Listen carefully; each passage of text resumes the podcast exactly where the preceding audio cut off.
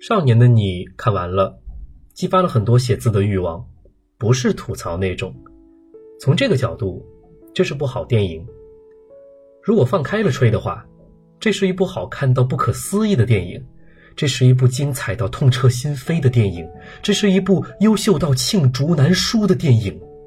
导演的拍摄和剪辑充满了悬念感和紧张感，配乐把气氛带得很到位，让我有去找原声带的冲动。周冬雨也许要横扫各大国内电影节影后奖项，易烊千玺进步到让我看不出任何破绽的程度，以及有好的剧本打底。作为一部现实题材和犯罪题材的电影，能把故事讲的仅有那么一两处逻辑槽点，其他的时候都能让观众深度代入，看完既有压抑又有释放，于我而言已是极佳的观影体验。所以。不管他融了多少《白夜行》和嫌疑人 X 的现身的梗，又有什么关系呢？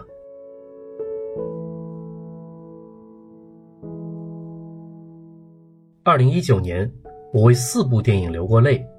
年初的《流浪地球》是我个人的喜好，年终的《复联四》是年轻人的狂欢，国庆的《我和我的祖国》女排的部分那是孩童般的热情，最后少年的你，更多是触动和思考。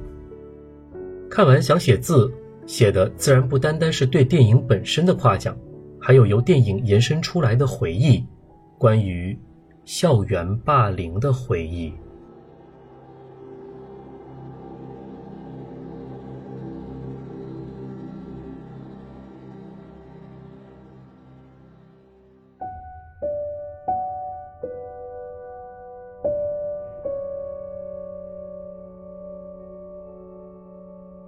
长大后才知道，自己其实挺幸运的，学生时代没被怎么欺负过。一方面，自己的成绩一直不错，老师喜欢；另一方面，自己的人缘也还可以，同学要好。这两样可以算学生时代确保校内安全的硬通货。所以，关于校园霸凌，我没有被特别严重的伤害过。小学的时候。学校里确实有那么几个很早就表现出混混姿态的男生，到高年级的时候，貌似已经跟一些社会人有来往，抽烟也早早学会了。那个时候就有一些同学在校门外的小巷子里被搜身的传闻，抢钱或者抢水浒卡的都有。我算是班里成绩最好的男生兼班干部，没被这些混混们动到过，但有两个故事我还存着一点印象。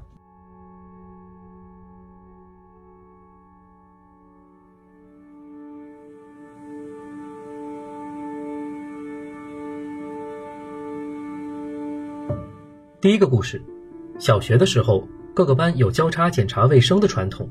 我作为一班的检查员，查到了几个混混所在的二班没有扫干净的包干区，扣了二班的分。二班的班主任也许是不服气，把我叫到他们班级里，当着他们全班的面做出解释。我自然问心无愧，但这件事情的后果是，放学的时候，我正准备走出校门。突然有只手摁在我的后脑上，狠狠往前一推，我差点摔倒，身后留下一句话：“你给我小心点”，和一些不能言说的脏字。那是二班混混头头的声音，还有几个二班混混扬长而去的背影。我知道缘由，也不干别的，等他们走远了，我再回家。现在想想。其实这已经算是最简单、程度最轻的欺负了，一句警告而已。第二个故事，六年级时，有个五年级的家长来学校闹，说自己的儿子受了欺负，要找出是谁干的。他儿子怯懦地说出了两个名字，不出意外有二班的混混头头，但让我意外的是，还有一个三班的男生。那个男生叫阿强，我在低年级阶段还和他玩过一阵，后来班级隔得远了就没多交流。没想到高年级时跟了混混头头。那个家长在教室前的走廊里见了这两个人，直接开骂，声音大到咆哮的程度。我知道的情况是，这两个家伙仗着自己是六年级，看那个五年级的不爽，就逼着他到厕所里把脚踩在粪便上。小学毕业接近二十年，很多事情已经忘记干净了，但对我来说，不管是道听途说还是简单卷入，那几个混混的名字，我都还清楚的记得。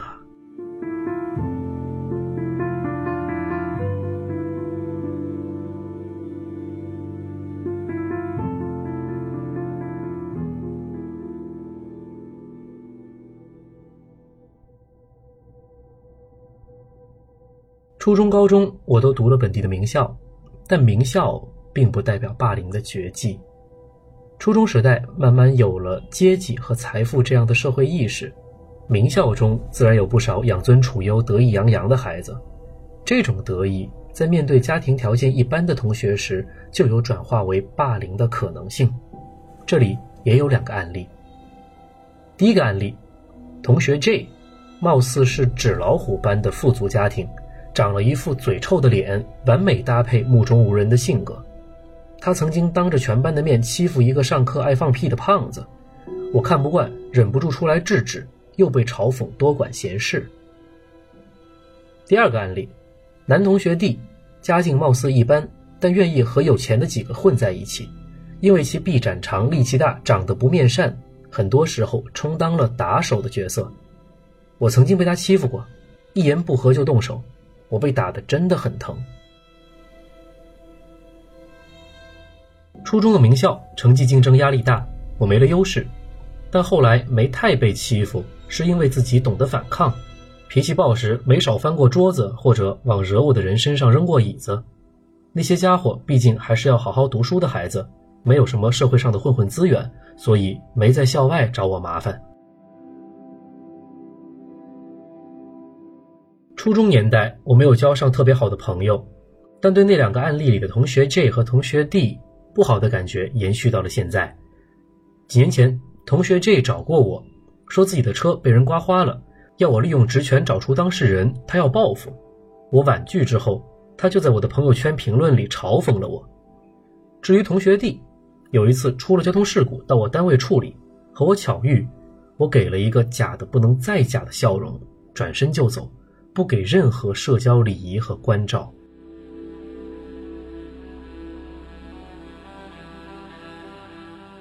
高中的生活是我到现在都怀念的，虽然互相有恶作剧，班级之间也出现过极端暴力事件，但寄宿制的生活，男生与男生之间的团结更主旋律一些，最多是成为情敌，互相不对付。让我意外的是，存在于女生圈子里的霸凌。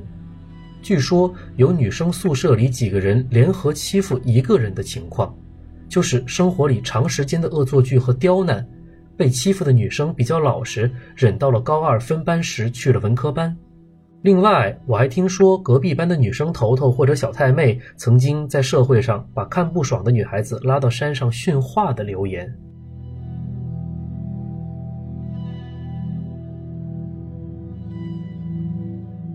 我再次强调，我挺幸运的。上面回忆的校园霸凌，在现在看来都是小儿科的级别，但对霸凌者的恨意却从未减少过。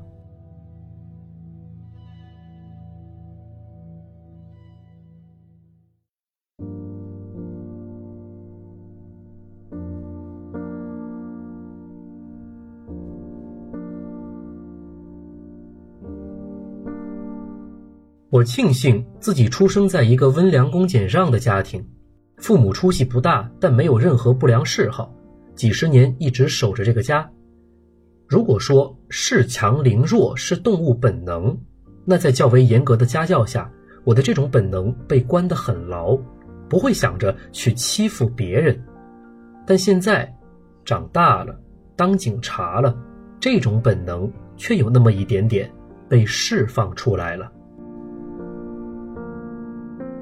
在我的观念里，参与校园霸凌的孩子们有两种，一种是主动作为的，带头也好，背后出主意也好，都是主动把那个动物本能释放出来；另一种是参与的，不参与怕没了朋友或者失去了社交圈子，所以或积极或消极的介入，放任那个动物本能释放出来。这两种不管哪一种，在霸凌的过程中其实是有清楚的对错观念的，但这样的对错观念在与霸凌快感的对决中落了下下风，或者说失去了原本存在的同理心。说白了，少拿小孩子不懂事儿这样的台词来糊弄人。他们其实都懂被霸凌者的痛苦，但他们无视这种痛苦，无所谓这种痛苦，把这种痛苦兑换成了自身心理上的高潮。再简单一些，这就是恶意，这就是坏呀。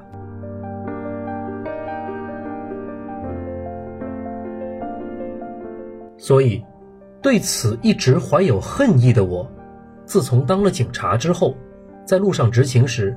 每每遇见那些扮相和行为过分不正常，从以貌取人的角度一看就像是混混的少年，都会给他们格外多的带引号的关照。日常和颜悦色，甚至还有些嬉皮笑脸的我，把脸拉长，目露凶光，戴上一张完全不同的人格面具，有时候甚至会吓到身旁的同事。没错。这就是被我释放出来的动物本能，这是我的恶意。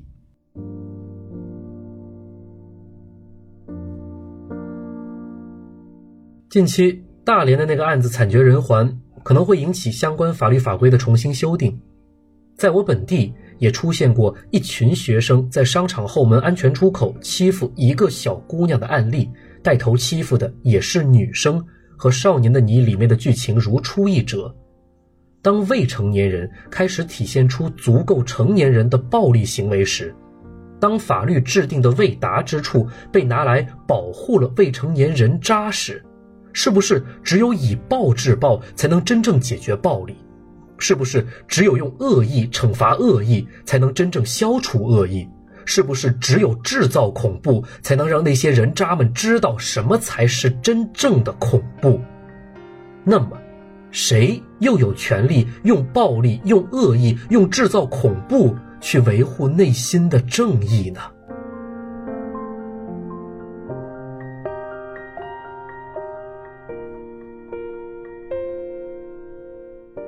在我的父母给我的教育中，并没有出现那种被人欺负了就一定要还手的类型，只是强调好好相处和学习好的人交朋友。这是最安全、最不会出错的方式。我不确定这样的方式能不能保护好我未来的孩子。少年的你也好，各种新闻和案例也好，都让我开始了遥远的担心：如果我未来的孩子遇到了欺负甚至霸凌，我要怎么保护他呢？我和朋友聊天时说，也许警察这份职业还有那么点威慑力，低调当警察。但未来有了孩子，要高调当爸爸，穿好制服，抖擞精神送孩子上下学，给孩子足够多的满满元气，也是给别人一种警告：这个孩子，你们休想碰。